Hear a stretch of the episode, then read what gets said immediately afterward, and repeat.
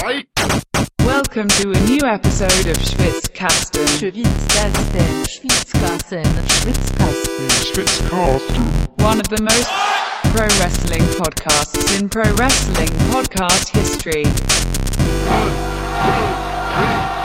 Eine glorreiche neue Titelträgerin stand da am Ende von Hell in a Cell und auch am Ende von SmackDown Live. So ist es. Becky Lynch. Becky Lynch. Hi. Sie hört uns zu. Ich bin mir sicher, Becky hört uns zu. Seit sie Heal ist, hört sie uns zu. Vorher fand sie uns zu krass.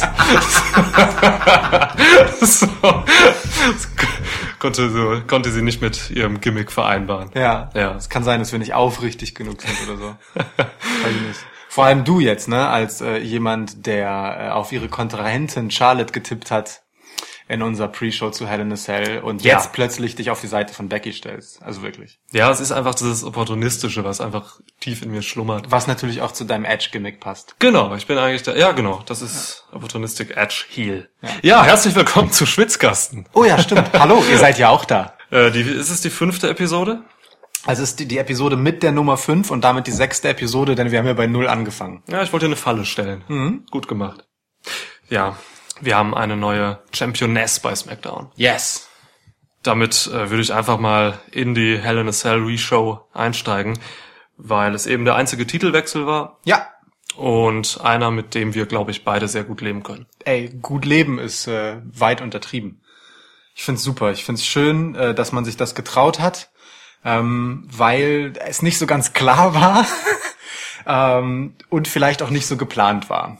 Eben weil das Publikum nicht so reagiert auf äh, Charlottes Titelgewinn oder reagiert hat auf Charlottes Titelgewinn von Carmella, ähm, wie man sich das erhofft hatte. Ähm, sondern die heel-turnende Becky für ihre Arbeit in den letzten Monaten mit Jubel belohnt hat. Und äh, das zieht sich auch so weiter äh, bis nach Hell in a Cell und auch äh, die Smackdown-Episode nach Hell in a Cell. Also eine sich erneut bei Hell in a Cell als heel positionierende Becky, ja, die den Handschlag verweigert hat gegenüber Charlotte und sie abermals mit traurigem Gesicht im Ring zurückgelassen hat Badass. ähm, kommt rein, ja, äh, am Ende von SmackDown Live, auch tatsächlich als Abschlusssegment, was ich sehr schön fand, äh, und wird vom Publikum wie ein Face-Champ empfangen. Kurze Buhrufe gab es zwischendurch, ein paar vereinzelte, aber im Prinzip ist das Publikum dann doch äh, immer noch mehr auf Beckys Seite als auf Charlottes die einen bisschen verzweifelten Eindruck macht auf mich. Ich habe so ein bisschen das Gefühl, wenn ich ihr in die Augen gucke, dass sie das schon auch irgendwie ein bisschen mitnimmt und nicht spurlos an ihr vorbeigeht. Ähm, ja, dass sie irgendwie ihren ihren Zuspruch beim Publikum verloren hat. Ja, also die, die, die Buhrufe, die du angesprochen hast, die ganz wenigen Buhrufe, die waren aber auch alle vor ihrer Mörder-Promo, oder? Also Becky Ja, ja. Lynch hat als sie reinkam halt, ne? Ja, genau. Ja. Becky Lynch hat wirklich äh, in diesem Segment eine Mörderarbeit am Mikrofon abgeleit, äh, geleistet. schon wieder. Ja, schon wieder, und das war aber für mich nochmal eine Steigerung, weil es einfach so aus der Hüfte geschossen alles kam und so cool und sicher war.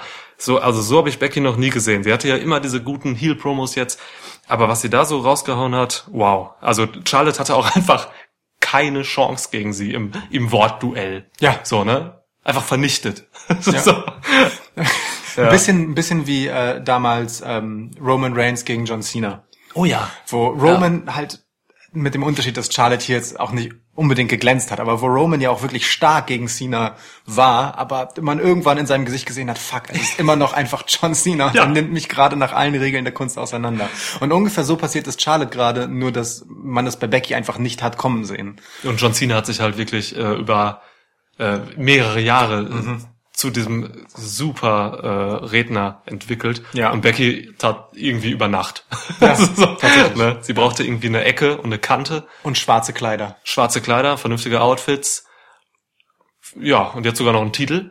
Ja, Und steht schon ist sie auf einmal äh, krass. Auch was sie gesagt hat, ne? Diese die, ganze Sache mit äh, Raise My Hand, dann irgendwie äh, ein legt mir den Titel um ja. und Nee. dann Call Me Queen. Großartig, ein Traum. Ja. Schön. Also ich mochte auch dieses, diese, diese Dynamik zwischen beiden, wie Charlotte die ganze Zeit versucht, souverän zu bleiben und wie es ihr dann immer weiter entgleitet und bei Mhm. dem Bitch ist dann, also ne, ist halt das Triggerwort, was immer funktioniert in der Welt von WWE. Wenn jemand Bitch genannt wird, dann gibt's Schläge. Uh, Alter, ja. Das ist das bö die böseste Beschimpfung, die man so von der Stange lassen kann. Ja. Ich glaube, Becky ist auch so ungefähr die dritte Person in diesem Jahr, die Bitch sagen durfte. Ansonsten war es immer nur Roman Reigns, weil Ja. irgendwie muss man ja dafür sorgen, dass Leute johlen, wenn er was sagt. Ja. Ähm, und äh, Brock Lesnar hat sehr gerne Lesnar, Bitch genau. gesagt. Genau, ich habe gerade überlegt, wer, wer noch, Lesnar hat's auch gesagt. Ah, Ich hätte es als Quiz machen sollen. Schade. Ich meine, ne, Suplex City Bitch ist ja auch eigentlich, ne? Also, Mhm.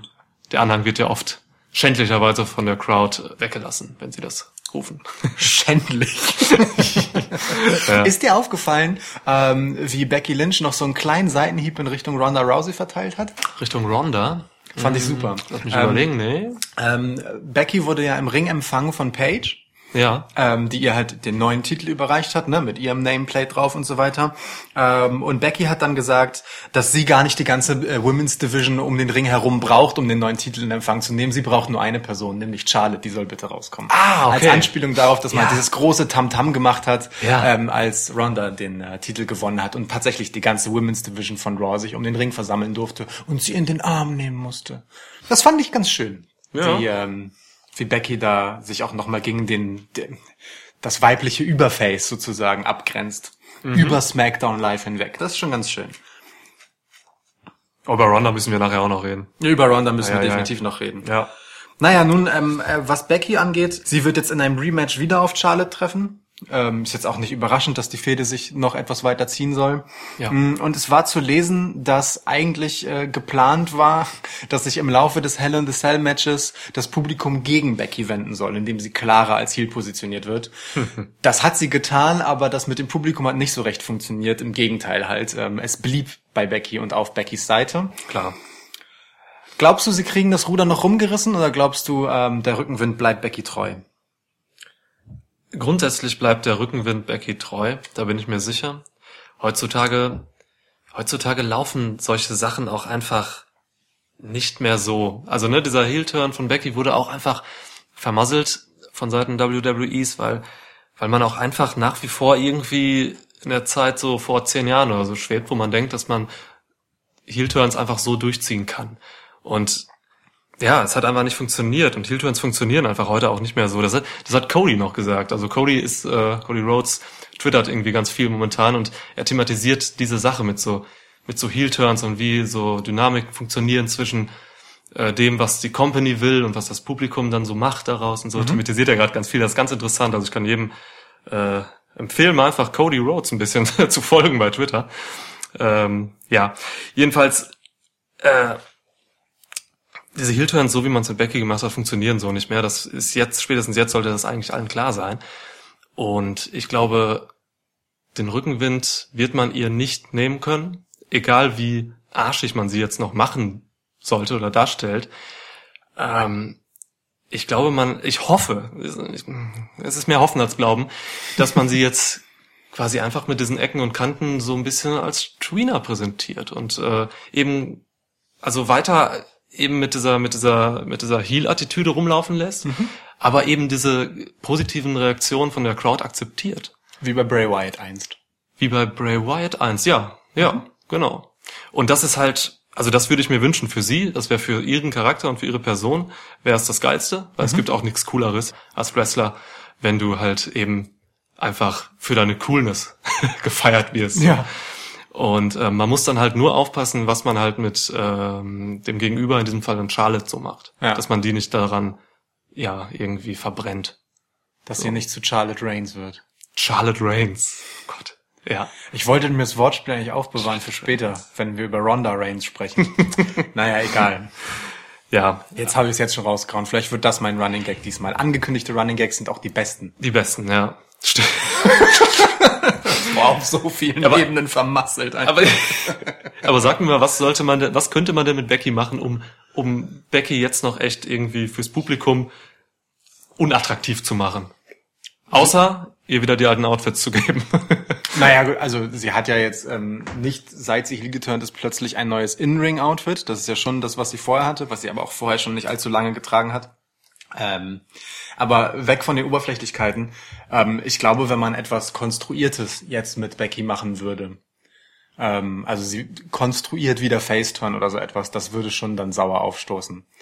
Ähm, denn das, was dem Publikum, glaube ich, äh, gefällt daran, Becky gut zu finden gerade, ist, dass man das Gefühl hat, ähm, das selbst zu entscheiden und selbst in der Hand zu haben, dass sie halt äh, positiv aufgenommen wird. Will sagen, das ist nicht ein von der Company gefasster Beschluss, das ist eine von den Guten, sondern sie war einfach lange eine von den Guten und hat gut gearbeitet, hat gute Matches abgeliefert, nachhaltig, ja, und wurde dafür nicht belohnt so richtig. Und jetzt wurde sie belohnt und ist egal, wie sie belohnt wurde, also auf welche Art und mit welchem Charakter. Becky Mhm. hat einfach dafür gearbeitet, also diese Abstraktion sozusagen zwischen dem äh, On-Screen-Charakter und der Arbeit, die dahinter steckt, findet da einfach statt.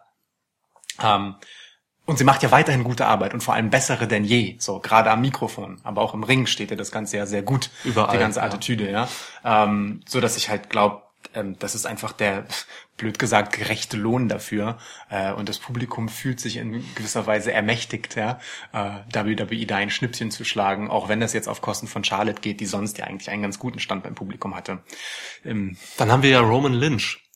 Weil, guck mal, du, du, du kannst das ja dann umdrehen, wenn, also, wenn du sagst, ne, dass das Publikum hat Gefallen daran, eben äh, diesen Heel-Turn so zu vermasseln mit ihrer Ja. Macht, dass dann geil, sie dann trotzdem zu, zu bejubeln. Und ist ja irgendwie dann das, das Negativbeispiel, oder das, die, auf der anderen Seite hast du dann den Reigns, wo es genau andersrum ist. Ja. Die Company will ihn halt als geilen Face darstellen seit Jahren und äh, das Publikum hat Bock daran, irgendwie die Macht auszunutzen und es scheiße zu finden und Ja. es lautstark Ja. Zeigen, ja. ja, absolut. Interessant, das ist halt wirklich, äh, ja, also das Publikum hat, hat halt einfach heute diese Macht. So, Ja, und, und ich, bei WWE ist das in manchen, in mancher Hinsicht einfach noch nicht angekommen. Das ist oft, also sie, sie nutzen diese alten Mechaniken da noch, die einfach so nicht mehr funktionieren. Also da, da, da ist einfach extremer Nachholbedarf. Finde ich. Aber Und man hat so viele Beispiele, wo es halt, wie es halt funktioniert im Indie-Bereich, den man Mhm. natürlich nicht eins zu eins übertragen kann, sind andere Geschichten nochmal so. Ja. Aber also ja, also da fehlt mir schon manchmal ein bisschen so der der Weitblick. Glaubst du nicht, dass das wiederum Absicht ist, dass man diese Kontroverse und dieses dieses ähm, Aburteilen von, ach, die machen das immer noch so wie früher und denken, das funktioniert, wohlwollend hinnimmt, wissend, dass ähm, diese Kontroverse eben einfach total viel Bass auf den sozialen Medien erzeugt, wenn man eben das Gefühl hat, dass die eigene Stimme, wenn man es denn sagt, ähm, äh, etwas zählt letztendlich, ja, dass man die Show in der Hand hat, wir als Publikum. Ich glaube, man spielt da schon auch ein bisschen mit. Sicherlich Traust du denn das zu, ja? ja schon, schon, dass man das billigend in Kauf nimmt. Ich glaube aber trotzdem, dass du recht hast, dass äh, die Charlie-Situation ihnen hier entglitten ist und das sicherlich nicht so geplant war. Aber so ähm, in der Gesamtheit denke ich schon, dass man diese Entwicklung wohlwollend hinnimmt, weil, ähm, also ich meine, WWE freut sich ja in jeder Sendung mit einer Einblendung darüber, dass sie äh, the most social show on TV sind. Ja, ja. Ich weiß nicht, ich glaube, die checken das immer erst, wenn sie es vermasselt haben und dann Auch okay. und dann ja und dann nehmen sie das, dann könnten sie das, äh, was du gerade gesagt hast, vielleicht irgendwie geil finden, dass sie dann so sehen, okay, wow, da passiert ja was, alle reden über Roman Reigns und äh, dass wir das irgendwie alles nicht hinkriegen, so haben mega viel Bass und äh, ja, also ich glaube, das passiert dann so im Prozess immer erst und ist gar nicht so richtig mega genial vorgeplant so. Ne, muss es auch nicht. Weil solange ähm, sie sich weiterhin die talentiertesten Wrestler der Welt an Bord holen, ähm, reißen die das eh raus. Ähm, will sagen, hast du schlechtes Booking und Leute regen sich darüber auf, dass der jetzt gerade den Status hat und gegenüber dem bevorzugt wird und was weiß ich nicht, ähm, dann ist das schön und gut, weil es macht ja was, so, es passiert ja etwas, Leute reden darüber, es gibt Ja. was, Leute gucken sich das halt auch an, um sich darüber die Haare zu raufen. Solange nämlich das Wrestling gut ist, schalten sie halt nicht ab. Ja, Ne? Und das sichern sie sich halt damit, indem sie sich einfach absurd viel Talent anhäufen. Wo, dann könnte ich natürlich noch weiterführen, sie häufen sich so viel Talent an, dass da nicht immer nur das Beste bei ist und deswegen ist der Gesamteindruck der In-Ring-Performance nicht ganz so gut. Ja, klar. So. Ja, natürlich. Ja. Aber du hast halt immer wieder diese Charaktere, die es einfach rausreißen. Ne? So. Die genau diese Fans, die sowas stört, das sind ja auch nicht alle, das ist ja ein Ausschnitt des Publikums, das sich über solche Dinge aufregt und ähm, die dann dafür verantwortlich sind, Mhm. dass ein Roman Reigns ausgebuht wird, dass eine Becky Lynch halt bejubelt wird. So. Eben das Smart-Mark-Publikum, wie man Ja. früher so schön gesagt hat. Ähm, Ja. die, für die reißen es halt genau diese Leute raus am Ende des Tages. Das ist doch schön. Also, wie gesagt, ich, äh, ich mag Kontroverse. Wir Ja, haben, wir haben ja. ja was zu reden hier. Übrigens, Becky Lynch hat gewonnen und den Titel geholt von SmackDown. ähm, genau, ja, um nochmal zum Match zurückzukommen. Ja. Ähm, müssen wir noch was zum Match selbst sagen? Es, es, es war okay, glaube ich. Ja. Ne? Das Match selbst, ja. Ja. Finish war so ein bisschen abrupt, also das kam mir so ein bisschen, das Finish hat nicht so funktioniert. Ich hatte auch das Gefühl, es wurde ja auch nicht in der Wiederholung gezeigt, Zu, ja, ähm, bewusst auch, ja. Denke ich auch. Ähm, das kam ein bisschen plötzlich, äh, auch so dramaturgisch irgendwie. Es ist Ja, einfach so ja, passiert. Ähm, ich habe aber jetzt nichts mitbekommen, dass da irgendwie eine Verletzung oder sonst irgendwas im Spiel gewesen wäre, dass Nee. man das hätte machen müssen. Ähm, das war dann halt so, aber ist halt auch okay. Also ähm, ich Ja. fand es auch irgendwie erfrischend, dass das Match dann einfach so vorbei war. So, also ich weiß nicht, irgendwie äh, gerade weil es halt ein Titelwechsel war. Also wir saßen da ja auch beide so, haben das geguckt. Das Match war zu Ende und war so, ja geil, ne? So, ohne dass Ja. man es halt so kommen sieht, sondern halt so sehr plötzlich. Das war schon schön. Und ich freue mich für Becky. Ich freue mich wirklich ehrlich und aufrichtig für Becky. Das ist Lohn für ähm, gute Arbeit und einen sehr sinnvollen und wahnsinnig gut von ihr exekutierten Turn. Von ihr exekutierten Von Turn. ihr, ja. Ähm, bei Charlotte gibt's immerhin auch eine positive Entwicklung. Das erste Mal seit Wochen bleibt sie nicht heulend im Ring zurückliegen, sondern jetzt sauer. Auch schön. Ja, äh, auch eine Entwicklung, stimmt. Ne? Warum war der Ring, also der Cage eigentlich rot plötzlich? Einfach damit es mal anders aussieht. Geil. Sah anders aus, hat geklappt. Ja, oder? ja. Heel Turn vom äh, Steel Cage äh, hat funktioniert. nee, der Steel Cage gehört zu Raw. Oh. Smackdown jetzt pissig, weil die jetzt, weil der Cage nicht blau war? Aber jetzt mal im Ernst. Das ist gar nicht so im Ernst, ehrlich gesagt. Aber äh, im Steel Cage fand das Raw äh, Championship Match statt. Der Raw-Gürtel ist rot. Raw ist die rote Farbe. Conspiracy. So. Ja. Also es gab kein Smackdown-Match. Also es gab Ja. ein Smackdown-Match in dem Käfig. Ja. Aber keins um den Titel, vielleicht deswegen. Ja, dann kommen wir doch mal zu dem Smackdown-Match im Käfig. Ja, lass doch. Kommen wir zum Smackdown-Match im Käfig. Damit begann auch die Show. Äh, Randy Orton hat Der widerliche. Der widerliche Randy Orton hatte ein Match gegen Jeff Hardy, das zweite, das, quasi das SummerSlam Rematch. Ja, und deine perversen Träume wurden erhört, es wurden wieder Ohrläppchen penetriert. Geil! Diesmal mit einem Schraubenzieher. Ja! Und weil das so schön ist, durften wir uns das bei SmackDown nochmal angucken. Ja, immer wieder, rein damit. Zack! Umdrehen. Weil Randy Schmerz. Orton großen Gefallen daran hatte, äh, den äh, etwas eingeschüchterten, schlecht schauspielernden Herrn im Production Truck. Ach so, weil du meinst jetzt bei SmackDown. ja, ja, bei SmackDown damit zu piesacken, dass er sich äh, die Szenen von Hell in a Cell nochmal angucken darf, wie er Jeff Hardy tatsächlich mit einem Schraubenzieher ins Ohrläppchen sticht und dann den Schraubenzieher dreht, damit das hängende Ohrläppchen verdreht. Randy, du widerlicher. Du widerlicher Randy, du hörst uns zu, ich weiß das. Hä? Ich habe keine Angst vor dir. Ich habe echt keine Angst Komm vor dir, doch, Randy. Randy, Komm, komm her, doch. komm her, Mann. Ja, aber das Ding ist durch, ne? Out of nowhere gleich. RKO. Einfach, einfach RKO hier. Einfach so ein, Ja. wenn, wenn man gleich plötzlich ein Rumpeln hört und ich, und ich schockiert bin, dann gab es ein RKO out of nowhere. Das wäre ein legendäres Ende. Für die gesamte Schwitzkasten-Karriere. Zumindest fürs Erste. Aber es gibt aktuell ja keine RKOs. Ja, was auch gut so ist. Ja, finde ich Nicht, auch. weil ich den Move scheiße finde, das ist nach wie vor einer meiner Lieblingsmoves von Randy exekutiert. Ähm, aber es ist trotzdem gut, dass er nicht gezeigt wird zurzeit. Mir gefällt das auch sehr, ja. ist gut. Das Dieses- macht den Heel-Orten halt noch healiger Ja, denn je. das ist schön. Aber ähm, Randy Orton hat das Ding für beendet erklärt. Ähm, er hatte gesagt, dann warte mal ab, äh, was ich mit meinem nächsten Opfer mache. Wer könnte sein nächstes Opfer sein? Hast du eine Idee? Puh. Ja, es, bei SmackDown sind halt nicht so viele Faces gerade am Start. In der Uppercard, so. Ich kann mir vorstellen, dass man vielleicht mit Daniel Bryan arbeiten möchte, wenn es mit Miss vorbei ist.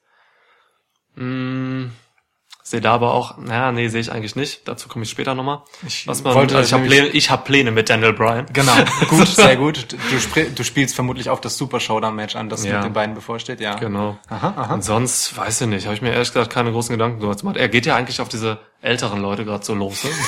also diese, Auf Gleichaltrige. auf, gleich, auf Gleichaltrige. Boah, weiß ich nicht. Ähm, Rusev vielleicht. Hm. Sie mögen Rusev gerade alle sehr und er will ja, er will ja die Leute angehen, die vom Publikum gerade sehr geliebt werden. Das Und stimmt. Rusev wird sehr geliebt, hat gerade den Face-Turn so richtig vollzogen und ist Hm. jetzt reiner Face und das mit das Programm, was mit jetzt mit Aiden English kommen wird, das ist, denke ich mal, schnell abgefrühstückt und dann könnte Hm. man vielleicht nochmal Orton gegen Rusev oder so machen. Aber das ist Zukunftsmusik. ja. Ja, relativ wurscht eigentlich. Irgend so einen beliebten muss er sich nehmen, das stimmt. Hm, was denn mit AJ? AJ. Wenn Joe ihm jetzt den Titel abnimmt?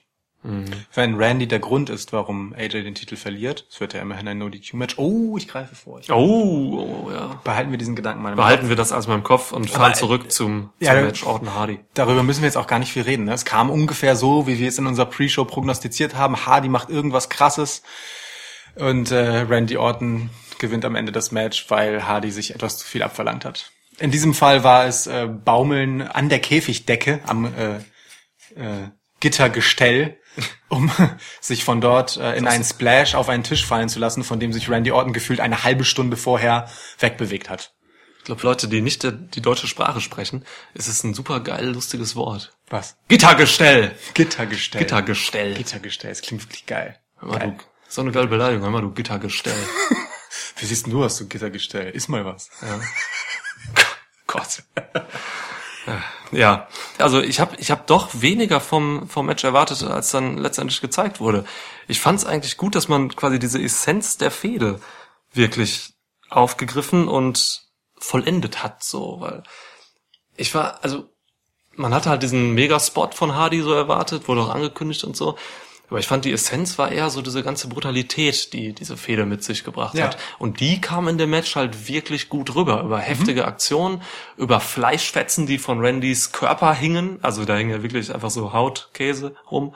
Randy, du widerlicher. Randy, du bist so ekelhaft. Und, ähm, okay, oh, ne. Oh, er zeigt mir nicht mehr, wir brauchen keine Angst haben. Ich habe ich hab auch geguckt, aber ich sehe ihn nicht. Aber das Ja. muss nichts heißen. Ähm, zurück zum Thema. Ähm, also ich fand es eigentlich dann doch echt besser als erwartet so. Und das Match, dadurch, dass es halt so brutal war, hat auch diesen, dieses Hell in a Cell Match, diesen Käfig da, auch wieder so ein bisschen, ja, ernstzunehmender gemacht. So, Ja. Weil, ja, also dieses, dieses gefährliche Hell in a Cell Match war halt irgendwie auch so in meiner Wahrnehmung nicht mehr so wahnsinnig gefährlich, wie es immer angekündigt wurde. Und ich war dann doch auch ganz zufrieden. So Es war für mich eigentlich das Match, auf das ich mich am wenigsten gefreut hatte. Ja, das stimmt. Und dann gab es doch noch Matches, die mieser waren. ja. Gehen wir weiter, oder? Ja, kommen wir zu so einem miesen Match, oder? Ja. Daniel Bryan und ähm, Brie Bella gegen The Miz und Maurice. Ja. Schade, dass es dieses Match gab. Ja. Gut, zum nächsten Match. Ähm, Ja, vielleicht, vielleicht einmal ganz kurz. Also ich meine, da passieren ja jetzt Dinge. Wir waren da ja auch gerade Klar. schon, deswegen. Ähm, also ähm, Maurice hat letztendlich auch hier wieder mit einem relativ plötzlichen Finish Brie Bella besiegt. Auch das sah nicht so aus, als sollte es irgendwie so sein. Hatte ich das Gefühl. Ich weiß nicht, war das für dich ein cleanes Finish? Das war ein beschissenes Finish. Ganz einfach. Viel zu langsam alles eingedreht und so. Also, Auch das wurde zu Recht nicht in der Wiederholung gezeigt. ja, Ähm, das hat irgendwie gefühlt eine Minute gedauert, bis die sich da zweimal gerollt haben und dann Ja. Pin kam. Ja, ja, die beiden Mütter. Tja. Ja. Naja, egal. Ähm, jedenfalls ähm, haben nicht Daniel Also nichts Bryan- gegen Mütter, ne? Aber, Äh, überhaupt aber nicht. die, Ich liebe meine Mutter. Aber die haben halt so, hey, ähm, Gruß an Lukas Mutter, die uns ja auch zuhört. Ähm, Das wäre, das würde, das, nein, sie hört nicht zu. krass, echt nicht? Nee, Warum machen wir das dann hier? wegen deiner Mutter dachte ich. Ach ja, hallo, Mutter. Ja. Du nennst deine Mutter Mutter? Nein, Okay. ich wollte es nur nochmal dann. Egal, ähm, jedenfalls, äh, ja, nichts gegen Mütter, aber man merkt den Mutterrost halt schon bei den beiden sehr. Maurice hat vor fünf Monaten halt ein Kind gekriegt. Wenigstens hat Maurice auch direkt ihr kurzes Comeback für beendet erklärt. Äh, jetzt bei SmackDown. Ähm, dafür hat The Miz direkt angekündigt, dass es noch ein Match gegen Daniel Bryan geben wird. Klar. Das also dritte nun in dieser Fehde. Und diesmal geht es um einen Number One Contender Spot für den WWE-Title, den AJ Styles weiterhin hält. Dazu reden wir sicherlich gleich noch weiter. Ähm, ja, aber bei Super Showdown werden nun The Miz und Daniel Bryan A, darum kämpfen, wer in dieser Fehde die Oberhand am Ende haben darf, obwohl Miz ja jetzt 2 zu 0 führt.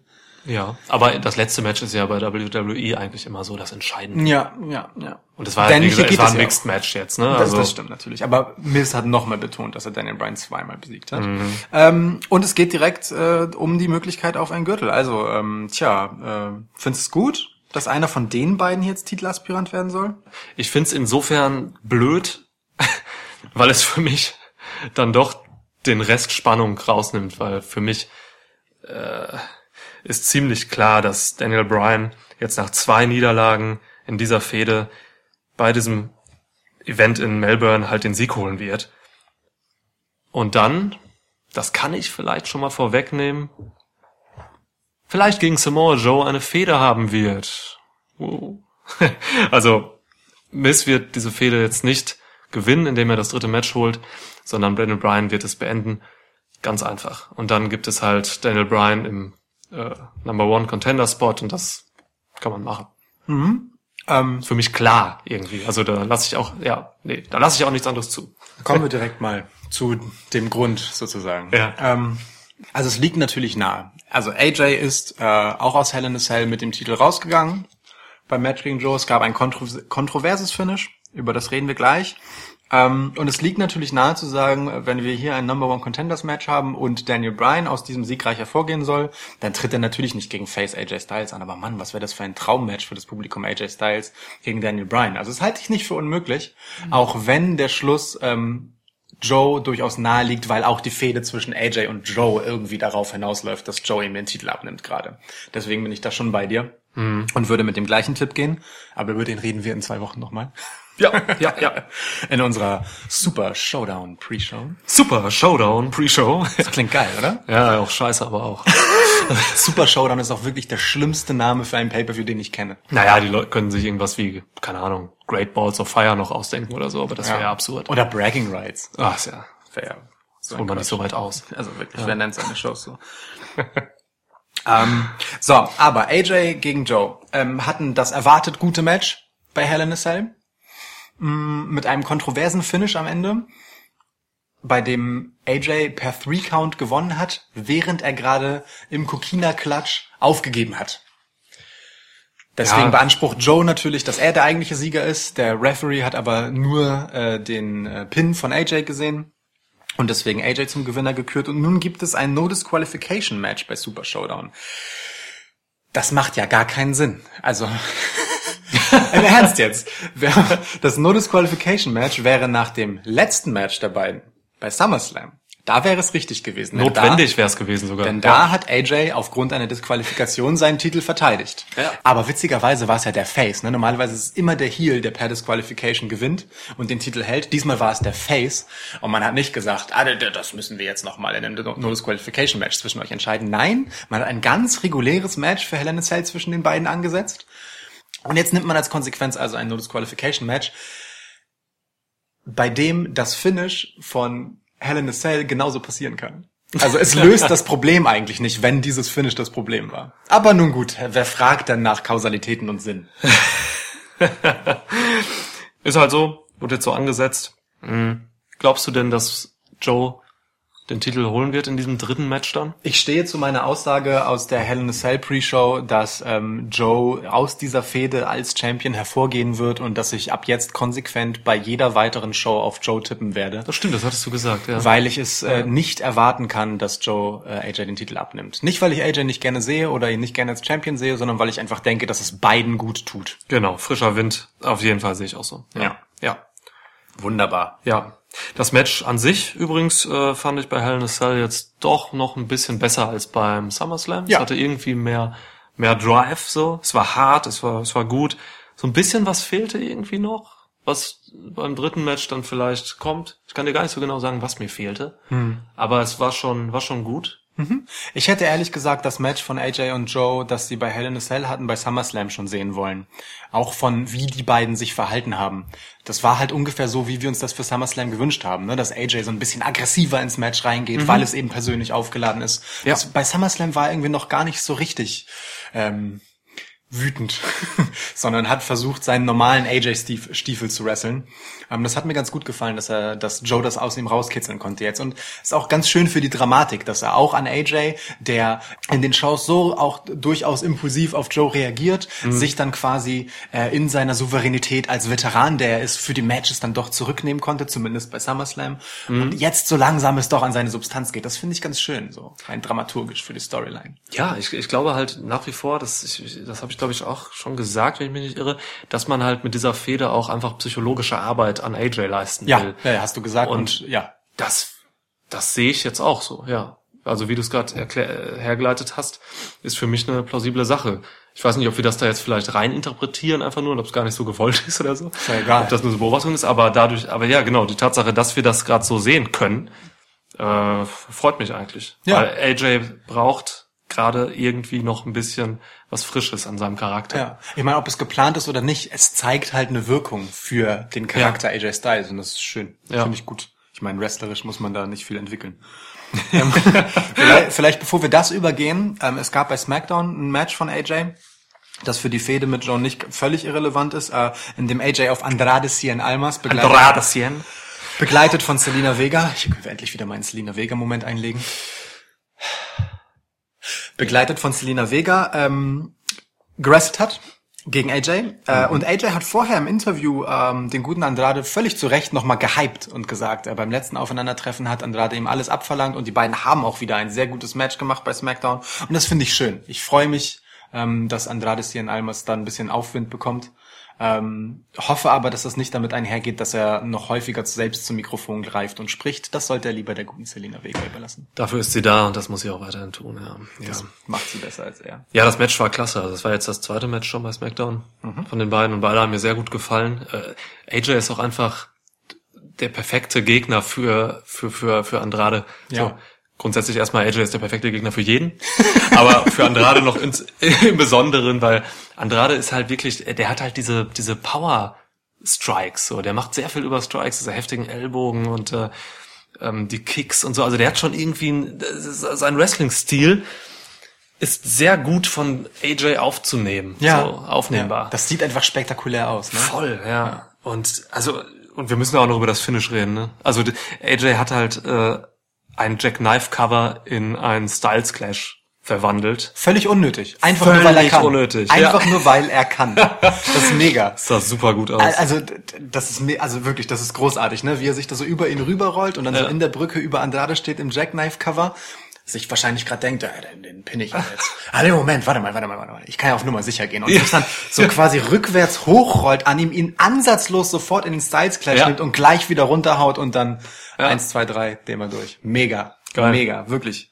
Großartig. Hat man auch nicht so oft. Naja, nach dem Match kommt dann Joe, attackiert AJ, sagt ihm dann noch, you will never be safe, Mehrmals, ja. Attackiert ihn. Äh, AJ kann ihn aber in die Flucht schlagen und äh, es liegt Spannung in der Luft für Super Showdown. Ja. Schön. Ein Schöne Wort, Fehde. Ein Wort noch zu Almas. Ich, man hat an vielen Stellen gelesen, dass er, dass er echt vor einem großen Push jetzt steht und dass auch Vince äh, sehr zufrieden mit ihm ist. So einfach, das ist ähm, ja, das freut mich. Ich bin zufrieden damit, dass äh, Vince vernünftigerweise zufrieden mit Andrade ist. Wenn es denn stimmt, ne? Ich Ja, weiß ja, nicht, wo ich es gelesen habe, wahrscheinlich irgendwo bei Melzer oder so. Ja. Apropos Melzer, ich schmelze dahin, wenn ich diesen äh, diesen Cookie hier vor mir sehe. Dieser aufsteigende Duft dieses äh, Mm. buttergetränkten Gebäcks Oh, liegt einem die ganze Zeit in der Nase und äh, Macadamia White Chocolate. und lauert da so und möchte, dass man zugreift. Oh, Apropos lauern. mm, mach du den nächsten, ich esse. ich habe übrigens schon das Raw Tag Team Match eben angekündigt als nächstes. Ah ja, stimmt. Damit wären wir ja dann auch endlich mal bei einem Raw-Thema. Wir haben irgendwie nur über SmackDown geredet. Was ist denn los mit uns? Ja, vielleicht eine generelle Kritik an Raw, eine unterschwellige. Ist SmackDown zurzeit interessanter? Fragezeichen. Dim, dim, dim. Nicht beantworten, das wird zu lang dauern.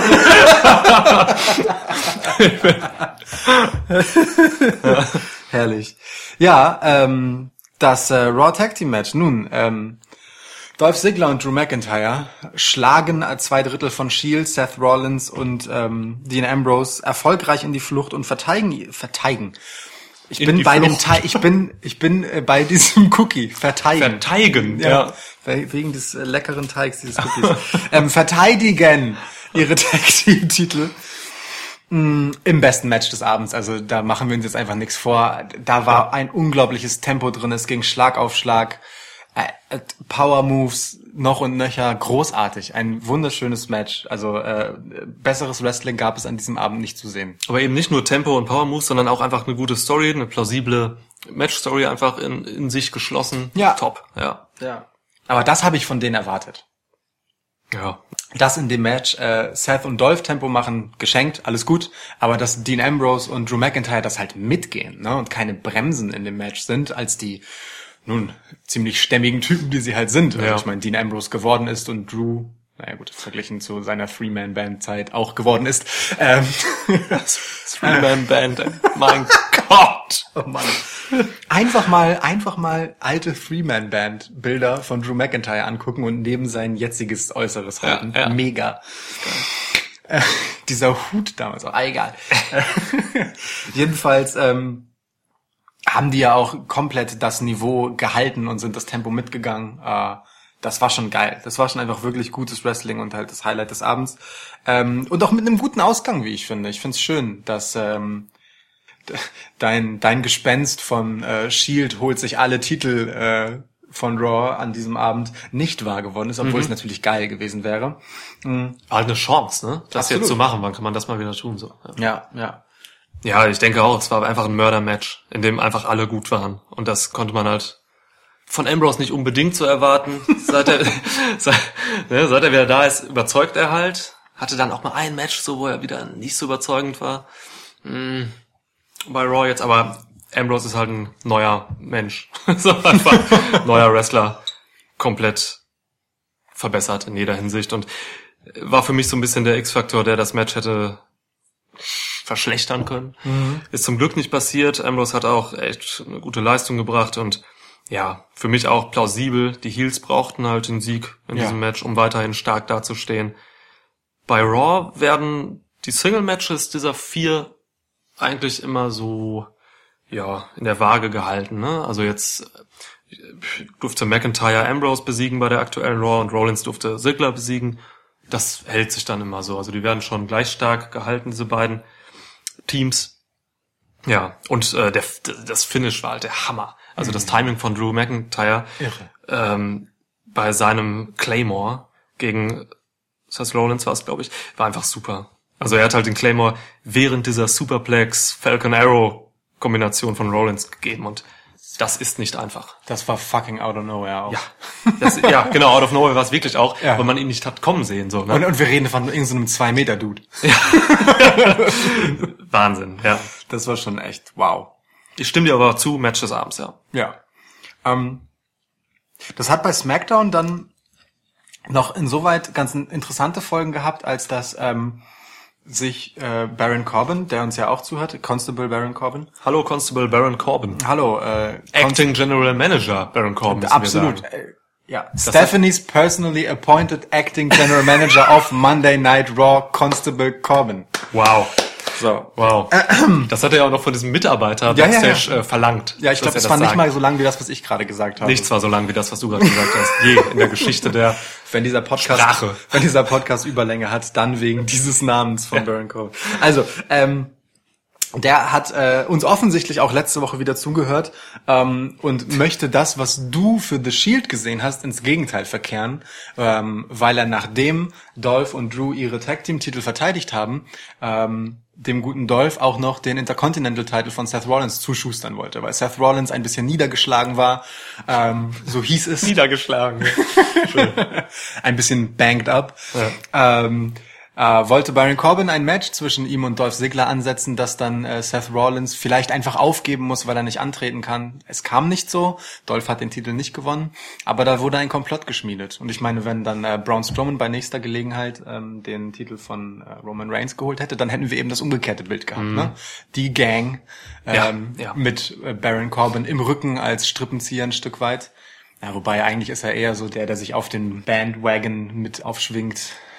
Hm. Ähm, Die Sache hat mir nicht so gut gefallen, muss ich sagen. Also ich, das hat mich bei Raw jetzt ein bisschen überrascht, dass Baron Corbin jetzt so richtig offensiv in diese Komplottnummer geht und sich so offen auf die Heel-Seite stellt. So, ich habe mich habe mir übrigens tatsächlich Corbin-Komplott, also der Corbin-Komplott, der Corbin-Komplott. diesen Segment notiert. Geil. Also geil, dass du das gerade aufgegriffen hast, ohne es zu wissen. Ja.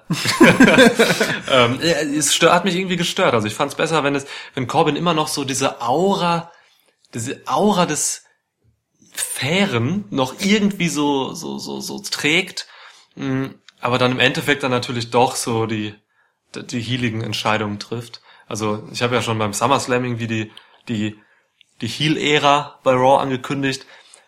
Die hätte ich aber gerne so ein bisschen subtiler Ja. umgesetzt. Das ist mir ein bisschen zu krass, dass er im Lockerroom steht, da irgendwie Backstage und Komplotts schmiedet. So. Ja.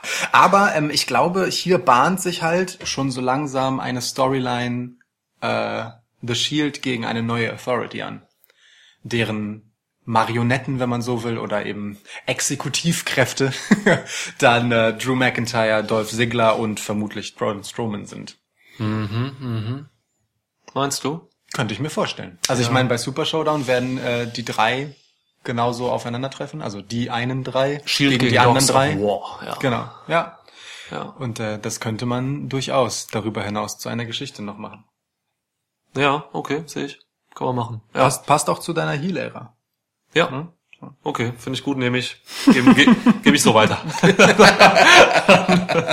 ja. ja, also wir haben es gesagt, ne, es ist richtig, dass äh, die Heels da gewonnen haben in dem Match. Ja.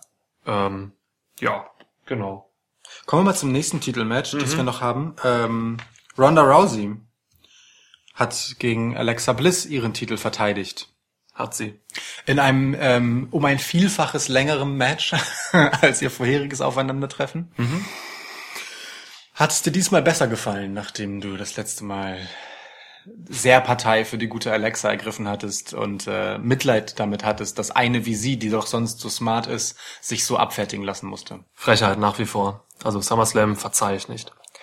Ja, also ich war froh, dass es diesmal kein Squash-Match war. Und Ich stelle mir gerade vor, wie die beiden tatsächlich Squash gegeneinander spielen.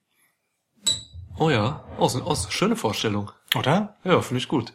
Ist, ist Ronda da auch so beschissen geschminkt? wenn sie Squash spielt? Wie als wenn sie wrestelt? Baddest Make-up on the planet. Ich frage mich vor allem, ob sie auch beim Squash-Match sich die ganze Zeit an der Hose zubbelt. Das stört dich nach wie vor, ne? Ja, also vor allem, wenn sie dann so einen Schläger in der Hand hat, nervt das ja extra. Ja, mich stört das schon irgendwie. Ich weiß nicht, ähm, Ronda äh, will und soll halt so eine so eine Gefahr und Souveränität ausstrahlen, ne, und ist irgendwie äh, total kampferprobt und dann kümmert sie sich die ganze Zeit so sehr darum, dass ähm, ihre Hose nicht zu hoch rutscht. Wenn's zwickt, dann zwickt's. Aber es kann nicht so oft zwicken. Ja. Verzwickt. verzwickt. Also ich war froh, dass es kein Squash war. Ich fand es dennoch etwas unlogisch mit dem SummerSlam-Match im Hintergrund, dass Ronda nicht noch dominanter war. So, ne? Also Verletzungen hin oder her. Es wurde ja eine Rippenverletzung geworkt von Ronda, die sie auch gut gesellt hat über Ja. das gesamte Match. Es war halt nur diese Rippenverletzung. Äh, Für mich kam es dann ein bisschen überraschend, dass Alexa dann doch so stark war, wie sie es beim SummerSlam hätte sein müssen, in, meiner, in meinen Augen. Das Match an sich fand ich so lala. Also Ronda hatte halt ihre Ronda hat, Ronda hat ihre Schwächen gezeigt. So, ne? Also als wir es geguckt haben, hast du noch gesagt, Ronda kommt ein bisschen gerade an ihre Grenzen so wrestlerisch. Sie ist halt einfach noch im, im Ring ein Rookie, der einfach wahnsinnig viel Talent hat. Ja. Äh, ihr Selling war aber einfach an manchen Stellen nicht gut und einige Aktionen waren eben nicht so sicher. Mhm. Hat, ja, also da hat man gesehen, so, da fehlt noch ein bisschen was. So. Ja. Vor dem Hintergrund übrigens finde ich es nach wie vor krass, dass man einer Wrestlerin, die gerade noch so auch zum Teil so die Basics lernt, schon den Titel gegeben hat. Ja. Nach wie vor ist für mich auch nach wie vor ein Fehler. Ja. Also es ist zu früh, man hätte Ronda noch bis WrestleMania oder so einfach noch Fäden führen lassen sollen, vielleicht sogar müssen. Und ja, also zu früh, zu früh, zu früh, zu früh. Naja, aber für WWE Evolution brauchst du und willst du den großen Namen Ronda Rousey haben und mit einem Gürtel wirkt der Name einfach noch größer. Aber ich verstehe total, was du meinst. Ich bin da auch bei dir. Hab das aber ehrlicherweise ähm, befürchtet, dass es eben so kommt und bin deswegen keineswegs überrascht. Überrascht bin ich aber schon davon, dass ähm, es halt diese Zögerlichkeit im Selling von Ronda gab. Also ich meine, die hat ja nun doch einiges äh, schon eingesteckt in ihrer MMA-Karriere. ähm, Ja. dass es mich schon wundert, dass sie, äh, keine Ahnung, als sie äh, in der Ringecke angegriffen wurde und sich dann quasi in so einen Bump runterfallen lassen musste, sich ein bisschen zu lange hält und es zu sehr so aussieht, als würde sie den Sturz noch abfedern wollen, wo sie doch äh, im Prinzip als erfahrene äh, Kampfsportlerin sich einfach wissen sollte, wie sie sich technisch cool da abrollt. Ja, so, äh, ja. und, und einfach das Vertrauen auch haben müsste in ihren Körper und ihre Fähigkeiten. Das ist ein bisschen schade. Ich meine, vielleicht war es einfach ein Ausrutscher, ne? aber es wirkte eher wie so ein, wie so ein leichtes inneres Zögern. Ich glaube, diese Kampfsportinstinkte, die du da erwartest, kann man gar nicht so eins zu eins erwarten, ähm, weil es eben ein, ein Wrestling-Match ist, wo man noch, glaube ich, so viele andere Dinge einfach im, im, im Kopf hat. So, ne? Also wenn sie jetzt quasi irgendwie auf der Straße von einem Auto überfahren wird, dann weiß sie, glaube ich, dann würde sie sich instinktiv äh, mit der großen Sicherheit abfangen und gut abrollen. Ähm, aber im, im Ring ist es nochmal, wenn tausend Kameras auf dich gestellt sind und alles äh, quasi inszeniert ist, dann ist es, glaube ich, nochmal was anderes. Dann Du meinst, funktionieren diese Kampfsportinstinkte nicht so. Du meinst, sie ist einfach so im Kopf mit so vielen anderen Dingen beschäftigt, die sie in dem Moment äh, halt vielleicht noch nicht so oft gemacht hat und gut machen will, dass das äh, der Automatismus da vielleicht nicht so funktioniert, wie er könnte. Ja, das ist für mich eine Erfahrungssache einfach Ja. so. Und Ja, natürlich. einfach noch nicht. Und deswegen, Ja, ja. glaube ich, gibt's da diese Zögerlichkeit. Und das hat, das hat, glaube ich, wenig mit ihrem wirklichen äh, Kampf, Kampfsporterfahrung zu tun. Da geht's um andere Erfahrungen, die sie einfach noch nicht gemacht hat. So. Ja, Das sieht man dann. da will auch ich auch gar nicht drauf hinaus, sondern ich meine mehr den Punkt, ähm, sie bräuchte doch eigentlich keine Angst zu haben. So. Ja, aber Angst ist auch, das hängt halt auch bei so einem Sport äh, mit Erfahrung zusammen. So. Und, Ja, klar. Ey, das hat sie, ich bin mir sicher, Ronda bei ihrem Talent und ihrer, ihren Fähigkeiten, das hat sie in, in einem Vierteljahr nicht mehr. Ja. So, wenn man ihr denn auch Matches gibt. Man muss ihr, glaube ich, echt viel mehr Matches geben. Ja, Lasst ja. sie einfach immer wresteln. Ja.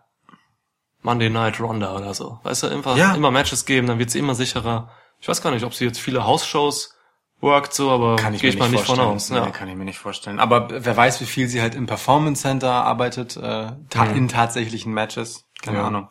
Ähm, eine andere Sache, die mir nicht so gut gefällt bei Ronda Rousey, ist das, was um sie herum passiert. Nämlich äh, diese Segmente äh, mit den Bellas. Da gab's jetzt bei Raw wieder eins. Da saßen äh, Natalia und die Bellas so da und haben äh, so getan, als würden sie sich unterhalten. Also dieser Moment, in dem die Kamera angeht und man so richtig merkt, so jetzt müssen wir miteinander reden. Der war so krass. Von allen so schlecht umgesetzt. Äh, das war so krass sichtbar. Naja, und dann kommt Ronda halt rein und alle wollen sie erstmal umarmen und es ist, es wirkt halt einfach so künstlich und es ist so dieses, ähm, ach, nee, nee. Also natürlich läuft es auf eine Fehde äh, zwischen Nikki Bella und Ronda hinaus, also dann, da, danach sieht es zumindest aus, weil Nikki das Ganze so schlecht spielt, dass es eigentlich nur so gemeint sein kann, dass es gespielt ist, auch in Storyline sozusagen. Aber diese, also dieses Overacting ist einfach so, so, so es, nee, es- es- Es ist, glaube ich, gar nicht schlecht gespielt von Nikki. Es ist bewusst so, so überspitzt ja, dargestellt. ja, ja, das sage ich ja so, gerade. ne? Also, Aber alle anderen sind auch sehr schlecht. In diesen Segmenten. Und diese Segmente sind ja trotzdem sehr schlecht. Auch wenn sie zweckdienlich sind. Es ist wirklich schwer zu ertragen, weil Ronda steht ja immer noch da und geht dem Ganzen gerade auf den Leim. Ne? So, das darf man ja auch nicht vergessen. Und sie wirkt ja auch ein bisschen dümmlich in diesem Segment, wie sie so fragt, voll. hey, wie macht man das eigentlich mit so einer Open Challenge? Gehe ich da einfach raus und sag, äh, Open Challenge? Oder muss ich vorher, muss ich vorher Baron Corbin Bescheid sagen? Oder wie läuft das so? Das ist also, Acting General Manager Baron Corbin. Stephanie McMahon's personally appointed acting general manager and constable of Monday Night Raw, Baron Corbin. also Ja. d- ich, ich habe halt einfach nicht so recht verstanden, warum man Ronda gerade so dümmlich darstellt. Ja, aber im Prinzip hast du es ja selbst erklärt. Ja, ja, schon. Weil man, weil man sie halt, man stellt sie gerade so dar, weil man eben äh, dann den Turn von Nikki Bella einfach vernünftig und mit einem krassen Impact rüberbringen kann. Eben die dümmliche, auf den Leim gegangene Ronda wird dann plötzlich von der Mentorin Nikki Bella irgendwie äh, ja angegriffen oder so. Aber schon, also auf der einen Seite versucht man sie halt als super dominante, äh, routinierte, starke Kämpferin darzustellen. Im Ring. Okay. Im Ring, nicht außerhalb, denn da kennt sie sich noch nicht aus, da ist sie noch unerfahren. okay. Im Haifischbecken des Haifischbecken. WWE Locker Rooms. Genau. Alles klar. Ja. Okay, okay. Ja, das, nee, aber wirklich, das ist es. Ja, Also, natürlich, ne? also natürlich ist es das, aber es ist trotzdem ein scheiß Segment. Lass mir das doch einfach mal jetzt. Du findest das Segment doch nicht gut. Kein Mensch findet das Segment gut. Ja, also ich bitte dich. aber ich erkläre dir nur, warum es nicht gut ist. Nein, nein, nein. Du erklärst mir, warum es so ist, wie es ist. Ich erkläre dir, ich erkläre dir, dass ich jetzt diesen Cookie aufesse und du dann Scheiß von kriegst. Verdammt. Okay, ich teile ihn mit dir. Danke sehr nett, dass du meinen Cookie mit mir teilst. Du bist so gönnerhaft. Ah, Apropos, ähm, wolltest du gerade auch ein Apropos an, Ja. ansetzen? Mhm. Geil. Äh, wir müssen noch kurz über die Promo bei Raw reden von Ronda. ja, Ich fand sie, die, die war so grauenhaft.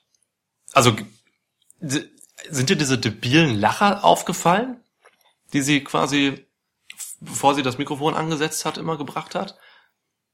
Also fand ich fürchterlich einfach. Also, ne, also die, ihre ganze Performance da war einfach so unsicher. Und ich bin mir nicht sicher, ob das dann halt eben diese eben angesprochene Unsicherheit einfach nur zeigen sollte. Ich sollte erst runterschlucken, bevor man, ich man, rede. man, man hat in deinem letzten Satz auch einfach diesen, diesen Überfluss an Speichel in deinem Mund geradezu gehört. es, ist, es ist rund, es ist rund. Ähm, Aber das macht uns nahbar, weißt du? Hier passieren einfach ganz normale Dinge. Hey, wir reden ein bisschen über Wrestling, wir essen nebenbei. Das schmatzt es da ein bisschen. wir nennen den Podcast bald der Schmatzkasten. Oh Gott, oh Gott, oh Gott.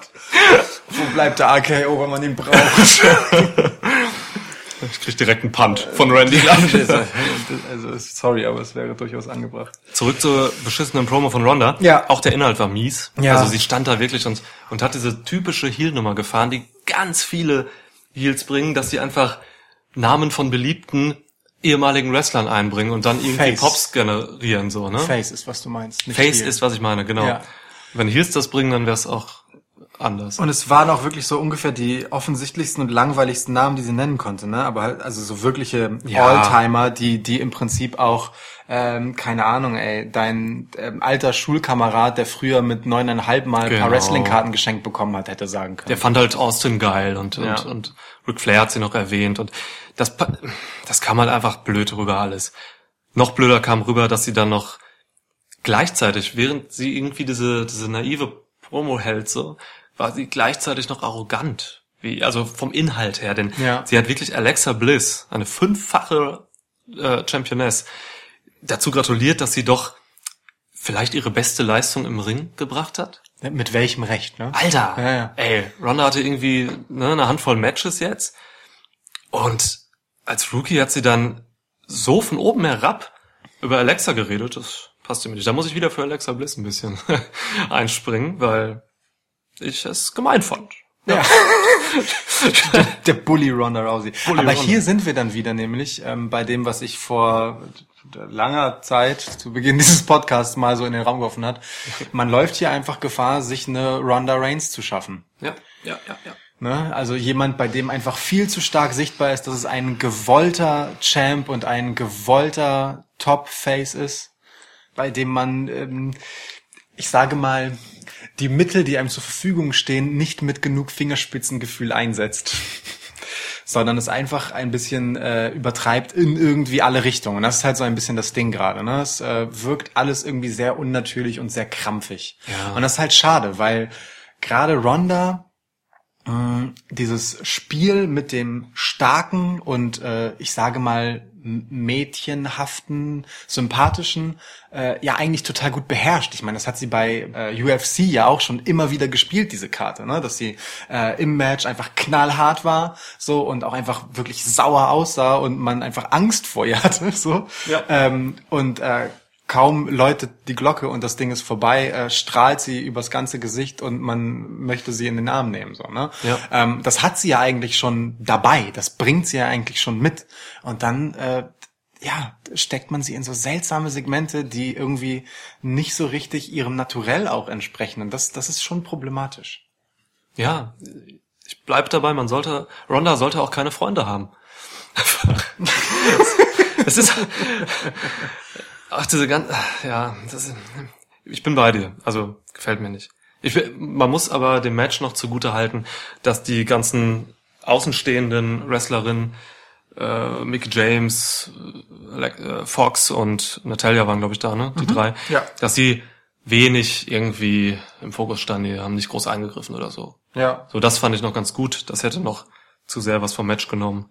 ja. Ich verstehe eh nicht so, diese James und Fox da zu haben. Ja, das ist jetzt, finde ich auch irgendwie ein bisschen komisch, dass man Alexa jetzt Stable gibt. So. Ähm, schlechte Nachricht.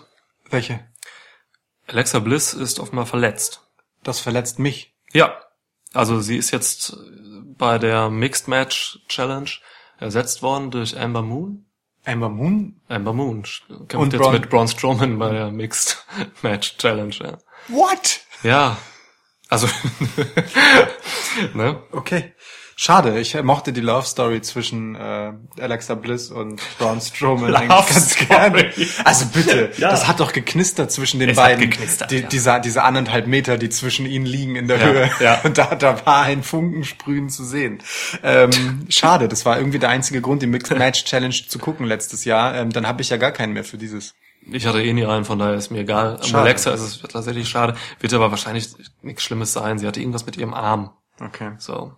Naja, gut, klar, nach Ja. dem Armbar von Ronda.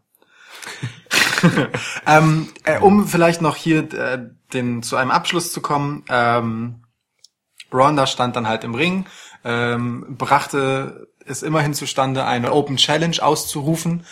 Die Musik von Natalia ertönte und Ronda freute sich darüber, einen freundschaftlichen Wettkampf mit ihrer guten Freundin Natalia. Und äh, die wurde dann aber rausgeschleift von der Riot Squad ähm, auf die nun Ronda gemeinsam mit den Bella Twins beim Super Showdown treffen wird. Ja. Six-Woman Tag Match. Schade. Aber plausibel. Und weil, geil weil für da, halt, da wird meiner Meinung nach der, der Turn halt von Nikki gegen Ronda stattfinden. natürlich. Ja. Und deswegen ist das schon sinnvoll, dass man das angesetzt hat. Ja, und White Squad brauchen halt auch ihr Match. Ja, ich finde es gut, dass die halt ein Match gegen einen amtierenden Women's Champion bekommen. Das ist schon cool. Die leisten ja auch seit einer ganzen Weile einfach konstante Arbeit so, ja, und Mhm. Ja. halten immer äh, Geschichten am Laufen und sind immer so eine so eine immerwährende Gefahr in der Show. Das, Ja. das machen die schon gut. Ähm, und äh, ich finde es schön, dass die so ein relativ prominentes Match letztendlich bekommen, auch wenn das eigentlich nur das Sprungbrett für die Fehde Ronda gegen Nikki wird. Ja. Aber das schauen wir dann einfach mal, ne? Genau. Ja. So, wir hatten noch ein Main Event Ja, zu besprechen. das sollten wir. Braun Strowman gegen Roman Reigns. Mhm. Es war ein Hell in a Cell Match. Ja. Und das Finish war durchaus kontrovers, sage ich mal. WWE hat die Kameras vorzeitig abgestellt, damit die ganzen Buhrufe und die äh, This is Bullshit Chants nicht mehr zu hören sind. Aha. Deswegen, äh, also wer sich über das abrupte Ende gewundert hat, daran lag's. Ja, so heißt es in diesem Internet. Hättest du auch geboot, wenn du in der Arena gewesen wärst? Weiß ich nicht. Ich glaube nicht, ehrlich gesagt. Ähm, wobei, wenn ich da äh, an, an das Narrativ von vorhin ansetze und äh, wo ich von Ermächtigung der Fans sprach, dass man äh, ne, das so ein bisschen in der in der Hand hat, ähm, wer hier jetzt over ist und wer nicht, dann hätte ich wahrscheinlich mitgeboot, äh, um mich äh, als Teil dieser Macht zu fühlen. Das Schaf, da- das du bist. Genau, um mich einmal wie ein Wolf zu fühlen und nicht wie das Lamm. ähm, äh, also niemand hat, glaube ich, erwartet, dass Roman den Titel verliert. Wir haben beide auf verschiedene Art getippt, dass Roman den Titel behält. Ich habe gesagt, er gewinnt das Match. Du hast gesagt, es gibt einen No Contest und Roman gewinnt. Und siehe da, ich biete dir hier das Spotlight an. Du hattest recht mit dem gewagten Tipp No Contest. Ich brauche dein Spotlight nicht, ich habe es schon. ja, no Contest Tipp geklappt. Niklas Stradamus. Ja, danke. Worst Gimmick ever. Ein Typ, der Matches voraussehen kann, einfach so und dann kommt's doch immer anders, weißt du? Typ, dessen Gimmick einfach ist, dass er dass er sagt, dass Wrestling von vornherein geplant ist und er sagt einfach die Matchenden immer voraus vor dem Match schon. Immer das Ergebnis. Wäre sehr modern in dieser Zeit. So Einfach richtig geiles Gimmick. Ja. Geil. Kann Tyler Breeze das darstellen? Der hat gerade nichts zu tun. Stimmt, warum nicht? Vielleicht ist das das neue Gimmick von Bray Wyatt. Oh, das wäre sogar wirklich naheliegend. Ja. Geil. Ja, Also Bray, wenn du das hörst, hier hast du deine Idee, gern geschehen. ja, Bray hört uns ja zu. Ja, nun, also, ähm, wie gesagt, ähm, Braun Strowman hat das Match, äh, naja, er hat das Match ja nicht verloren, aber er hat den Titel auch nicht gewonnen. Damit reiht sich Braun Strowman in eine illustre Reihe ein. Und zwar in die Reihe derer, die äh, ihren Money in the Bank Koffer vergeblich eingecashed haben. Soll ich dir mal sagen, wer noch in dieser Reihe ist? Du wirst es mir eh sagen, weil du es wahrscheinlich vorher recherchiert Das hast und dann stolz bist, dass du es vorlesen kannst. Interessant wäre es, wenn ich das jetzt tippen würde, weil ich habe es nicht vorbereitet. Willst du? Willst du raten? Ja, Baron Corbin, Mhm, klar, weil John Cena? erst. John Cena ist, ähm, ist, ist korrekt, aber John Cena hat als erster Wrestler überhaupt den äh, Money in the Bank Koffer eingecashed, ohne danach Champ zu werden, hat das Match aber gewonnen. Big Show hat sich dann eingemischt, damals in seinem Match gegen ähm, CM Punk. Cena angegriffen und Cena hat so das Match per Disqualification gewonnen, aber eben Ah, den Titel nicht okay, mitgenommen von okay, CM okay. Punk damals, 2012 war das. na dann. So, Ja, Braun Strowman und, ähm, boah, keine Ahnung. Gibt's noch wen? hm, einen gibt's noch. Du wirst es niemals erraten. Eine Wrestlerin? Nee, einen gibt's noch. Einen, ähm, boah, da komme ich nicht drauf. Ich rate wirklich. Ja. Kane. Nee. Es wird, es, es wäre eh falsch. Ich sag dir auch das Jahr gerne. 2000, Halt! 2013. Zack Ryder? Nein. Ähm, und es gibt eine noch witzige Gemeinsamkeit vielleicht als Tipp. Sämtliche, sämtliche gescheiterte Cash-Ins, bis auf dieser jetzt, haben mit John Cena zu tun. Einmal war es John Cena selbst und bei den beiden anderen Gelegenheiten war John Cena der Gegner. Echt? Okay. Mhm. Batista Edge oder Jericho? Weder noch. Damien Sandow. ja, Okay, 2013. aber ja, ja, er ja, war der ja. erste Wrestler überhaupt, der sein Cash-in-Match verloren hat. Damals gegen John Cena. Ja. Dann äh, ging es ein paar Jahre gut, bevor Baron Corbin eben wieder gegen John Cena das Cash-in-Match verloren hat. Ja. Beziehungsweise gegen Cena und Jinder Mahal, muss man ja sagen. Ähm, so, und dieses Jahr ist es dann äh, Braun Strowman, der zwar das Match nicht verloren hat, aber eben auch nicht gewonnen. Es gab einen No-Contest und tja, da ist der Cash-In dahin. Provokante Frage, was ist eigentlich dieser Money in the Bank Koffer noch wert? Ja, also ich fand ihn jetzt in den Händen von Baron Corbin und Carmella eigentlich gar nicht so schlecht. Also das fand ich schon ganz cool. Ich habe mir schon irgendwie damals gewünscht, weil Baron Corbin war so ein aufstrebender Typ, der gerade von NXT kam, dass er da, dass da einfach eine Überraschung passiert. Von daher fand ich Ich hatte ganz aber bei, gut und Carmella war halt, ja, die war, das war halt recht neu, dass äh, die Frauen überhaupt einen Koffer kriegen. Von daher fand ich es eigentlich schon ganz okay. Aber du hast schon recht, wenn äh, es jetzt in kurzer Zeit, in der kürzeren Vergangenheit, in der jüngeren Vergangenheit so viele fehlgeschlagene Cash-Ins gab, dann schwächt das natürlich den Koffer schon so ein bisschen. Ja. Also ich hatte dieses Jahr von meinem Problem damit, ehrlich gesagt. Also ich meine, bei Corbin und Carmella ist so, ähm, ist die Gemeinsamkeit irgendwie, dass sie beide halt äh, von ihrem Status generell nicht so die Bedrohungen waren und sie, wenn dann halt so sneaky Champions geworden wären, wie es ja auch war, die dann nur durch äh, unlautere Mittel ihren äh, Titel halten können, wenn sie ihn denn gewinnen können, so. Das ist ein relativ abgegriffenes Narrativ und da habe ich dann lieber jemanden ähm, wie Edge oder so, der halt wirklich ähm, so den Status als gerissener Heel hat, so ja, ähm, als so jemanden, der so noch so in, in diesem Emporkömmling-Ding steckt. Wir hätten uns ja Kevin Owens gewünscht, jetzt dieses Jahr, ne? Der Perfekt gewesen. Perfekt, wär. absolut perfekt. So und bei Braun Strowman hat halt ein Face den Koffer und äh, macht halt auch irgendwie die ganze Zeit ziemlich klar. Damals Face, ne? Ja, ja, klar, genau. Also zu dem Zeitpunkt Face und bis er ihn eingecasht hat, war er auch noch Face. Erst nach dem Cash ist er Heel geturnt, so. Mit dem Koffer gebe ich mein Gimmick ab. Hier bitte nimm es. Ich genau. will es nicht mehr. ähm, ähm, was halt auch irgendwie so so unspannend war, weil man halt wusste, er wird es auf so eine, wir haben es immer John Cena Art genannt, Ja, eincashen, indem er halt sagt so, hey, äh, nächster Pay-per-View, wir treffen uns äh, auf das Match und das nicht dieser Mann, historische Moment, wie mit Seth Rollins halt kommt, dass der einfach rausstürmt und eincasht und bam, so Ja. etwas krasses passiert, sondern das gab's halt nicht. Das fehlt dem Money in the Bank Koffer einfach zuletzt. Und er langweilt mich deswegen leider etwas. Obwohl, vielleicht auch nur, weil ich selbst einen halte, seit du mir einen geschenkt hast. Das stimmt. Vielleicht habe ich mich einfach daran gewöhnt, aber äh, weiß ich nicht, irgendwie nimmt es dem Ganzen die Spannung. Du kannst auch noch jederzeit eincashen, ne? Ich kann jederzeit eincashen. Du kannst ein Fatal Four-Way-Match machen. bräuchtest auch Sogar bei erstmal- Crown Jewel. Du bräuchtest erstmal einen Titel einfach. Nee, du willst, Ach du so. kannst den ja jetzt wirklich eincashen gegen Roman Reigns. Ach so, Und dann kriegst so. du bei Crown Jewel ähm, das Match, dann ist es ein Fatal Four Way. Ah, Ich hätte ein bisschen Respekt davor, den gegen Roman Reigns einzucashen, weil ich weiß ja, dass er gehört hat, was ich so über ihn sage in dieser Show. Roman Reigns, glaubst du, ist dein größtes Problem in einem Match, wo auch Brock Lesnar und Braun Strowman involviert sind? Über die habe ich weniger schlecht geredet als über Roman Reigns. ja, das stimmt. Das stimmt. Ja, du musst ja jetzt nicht eincashen, du hast ja noch Zeit. Nee, genau. Ja. Ich, ich warte, bis Carmella den Titel hält und tu mich dann mit R-Truth zusammen, gegen sie anzutreten. Auch so eine Unsinnigkeit. ähm, kommen wir mal zurück zum Match wieder. Ach so, ja, stimmt. Wir hatten das Match noch äh, nicht ganz zu Ende besprochen. Es ist dort viel passiert. Ja, Es ist meiner Meinung nach auch zu viel dort passiert. Ja. Ich fand es sehr, sehr chaotisch. Es gab viel unsinniges Chaos in dem Match. Und äh, ne, also zum Beispiel, dass äh, es war irgendwie klar, dass Ambrose McIntyre, Rollins und Sigler noch irgendwie eingreifen. nee, mich hat das überrascht. Ja? Nee. Gut. Sie, sie, kam, sie kam jedenfalls irgendwann dazu, ähm, äh, was für Roman Reigns und Braun Strowman dann, ja, mh, als Aufforderung genommen wurde, sich einfach mal zehn Minuten auf den Boden zu legen und sich nicht mehr zu bewegen.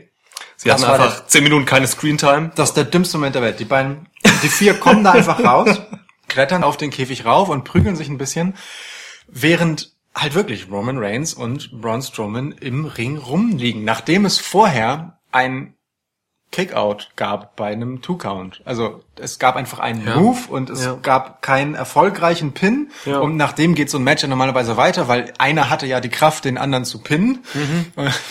Und der andere hatte die Kraft auszukicken aus dem Pin. Und die liegen halt einfach wirklich gefühlte zehn Minuten da rum und es passiert nix.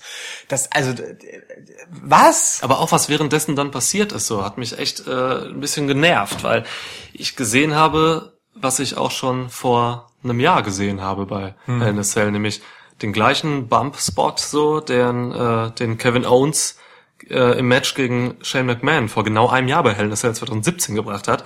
Nämlich Rollins und Ziggler klettern quasi einfach auf die Hälfte des, der Höhe runter Mhm. und fallen dann beide auf ein Announce-Table. So, das hat Kevin Owens gezeigt. Und das war einfach nicht neu. Mhm. Man hat diesen Spot so lange initiiert, also das äh, gefühlt war es, eine, es waren zwei Minuten, wo man da einfach sah, was da kommt. Also man wusste sofort, die beiden gehen jetzt zur Mitte, prügeln sich da. Ich glaube, du hattest noch gefragt, als wir geschaut haben, und meinst du, es fallen beide oder nur einer? Mhm. Ich sagte auf jeden Fall beide und dann fallen sie beide. Ich meine, sie haben ja auch vorher fein säuberlich die beiden Tische frei gemacht. Ah, ja. Äh, mit denen halt sonst nichts wirklich gemacht wurde in dem Moment, sondern es war wirklich so schön, hey, wir bereiten uns das hier mal vor. Genau. Alles klar, let's go. Wir klettern da jetzt rauf, um äh, tauschen wir noch ein paar Schlägchen aus und dann klettern wir wieder runter und lassen uns darauf fallen. Okay, nice. Liebes Publikum, so machen wir das jetzt. Habt ihr gesehen, oder? Alles klar, wissen alle Bescheid, es passiert gleich. Es war ja wirklich so. Also da hat nicht viel gefehlt. Da hat nicht viel, da hätte wirklich kein Niklas Stradamus rauskommen müssen, um qua Gimmick das Matchende vorauszusagen. Das war für alle offensichtlich. Ja, und dann kannst du halt nicht einen Move bringen, den man einfach schon mal das Jahr davor gebracht hat. Ah, doch, Ja. kann man schon, hast ja gesehen. Es bringt halt nichts.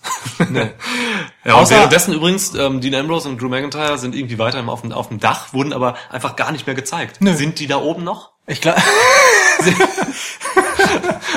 Sind die noch auf dem Dach? nee, die waren ja bei äh, Raw dann wieder da. Sie waren bei Raw noch, ja. Kamen sie wohl. Aber kann gut sein, dass sie zusammen mit dem Käfigdach transportiert wurden dann nach Dallas. Aber stimmt, das war ein Quatsch. Und dann ging das Match ja auch irgendwie so plötzlich weiter. Also nachdem die beiden den miesen Bump eingesteckt haben, äh, kam halt ähm, der gute Brock Lesnar. Ach ja, der kam ja auch noch. Ne? stimmt. Darfst du auch nicht vergessen. Fast ein Royal Rumble Match, ja. Genau, der kam dann raus und hatte äh, den ebenfalls guten ähm, Paul Heyman dabei. Der hatte außerdem auch Pfefferspray dabei für den guten Mick Foley. Dann äh, hat es sich Brock Lesnar gesagt, ah, warte mal kurz, ich mach das und tritt die Tür auf. Was ich aber sehr geil fand, ist, äh, dass Paul Heyman die zur Raw-Ausgabe danach mitgebracht hat, die eingetretene Tür. Auf jeden Fall. Das war schön. Naja, dann tritt er auf jeden Fall die Tür ein. Ähm, die beiden anderen können tatsächlich wieder aufstehen, als Brock Lesnar sie attackiert. Hey, sie hatten ja auch zehn Minuten Pause.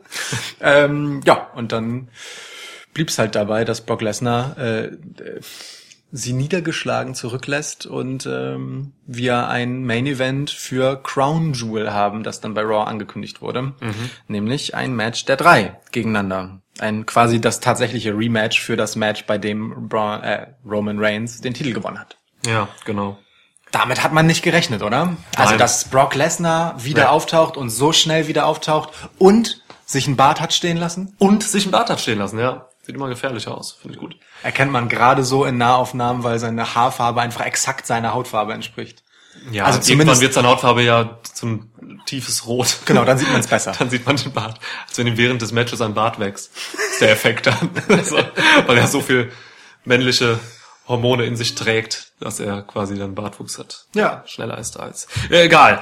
Jedenfalls, ich habe nicht so richtig Bock auf ein erneutes Dreierding zwischen denen. Also das, diese drei Protagonisten gab es für mich einfach gefühlt schon so oft irgendwie. Und so Diese lang, Kampf um den ne? Universal Also- Title. Diese Konstellation steht schon so, so lang im Raum. Irgendwie, dass Ja. einer von denen irgendwie den Titel hält. Die meiste Zeit war es natürlich Lesnar, jetzt ist es halt Roman Reigns. Gefühlt passiert da halt einfach nichts. Ne? Es Mhm. Ja. dreht sich halt irgendwie im Kreis, außer dass der Titel zwischendurch die Hände wechselt. Aber ähm, ehrlich gesagt, das war schon einer der schöneren Brock Lesnar-Auftritte, weil er war überraschend. Ja. Ähm, er diente halt auch nicht wie zuletzt einfach nur dem Aufbau von Roman Reigns, sondern hat halt einfach äh, Brock Lesnar noch mal wieder eine Stärke zurückgegeben. So, Ja. das war schon schön einfach. Und, eine, und eine waschechte Überraschung. Nachdem davor alles irgendwie sehr vorhersehbar war, war das eine schöne Überraschung. Ich glaube, man braucht Lesnar jetzt auch einfach, um nochmal in Saudi-Arabien irgendwie eine sehr prominente Person Hm. zu positionieren, die nochmal ordentlich Geld bringt. Ich kann über diese ganze Saudi-Arabien-Sache irgendwie auch nicht sprechen, ohne immer diese, diese, diese Geldwolke über mir Hm. zu haben, so, ne, ja. Das ist eine Wolke aus Geld. Es ist eine Wolke, aus der Geld regnet. Das ist auch gut, aber warum? Ich sehe auch The Pope oben auf der Wolke sitzen, der einfach die Scheine so runterfallen lässt. So, so ähnlich wie Lakitu äh, in, in äh, Super Mario Spielen. Gut, äh, zurück zum äh, eigentlichen. Hell in a Cell ist, vor, ist Vergangenheit. Ja, Es gab eigentlich alles. Also wir waren hoch erfreut in manchen Teilen. Wir waren doch ein bisschen enttäuscht an anderen Stellen. Ja, So, ne? so eine Ähm, typische Show halt eigentlich irgendwie. Ja. Ja. Kann man machen. Kann man machen, kann man machen. Ähm, vielleicht hat es mich sogar doch eher positiv überrascht, weil meine Erwartungen doch sehr niedrig waren. Ja, ich, also ich bin mit einem guten Gefühl reingegangen, also gar nicht jetzt so ein überschwänglich gutes Gefühl von, boah, das wird mega, sondern einfach so, ja, doch, das wird halt Hell in a Cell. Gucken wir mal, was Hell in a Cell so wird. Und äh, hatte hinterher ein Gefühl von, ja, das war ein Hell in a Cell. Mhm, okay. so, bin- also, weißt du, Ich bin halt äh, mit Wut reingegangen, teilweise. mit Recht. Ja, ja, mit Und kam dann ja, besänftigt, aber jetzt auch nicht vollends befriedigt Ja, raus. ja, du hast dich auch ein Stück weit mit ein paar Sachen abgefunden. Ja, genau. Ja. Dann, ja, stimmt. Und wir verabschieden uns. Genau. Also ich ertrage dein Gesicht dann einfach das nächste Mal, wenn wir, und deine Stimme vor allem, wenn wir über Super Showdown sprechen. Mm, Und zwar im Vorfeld der Show. Dann lass uns da einfach wieder ein Tippspiel zu machen. Das machen wir. Alles klar, okay. Tschüss. Ciao.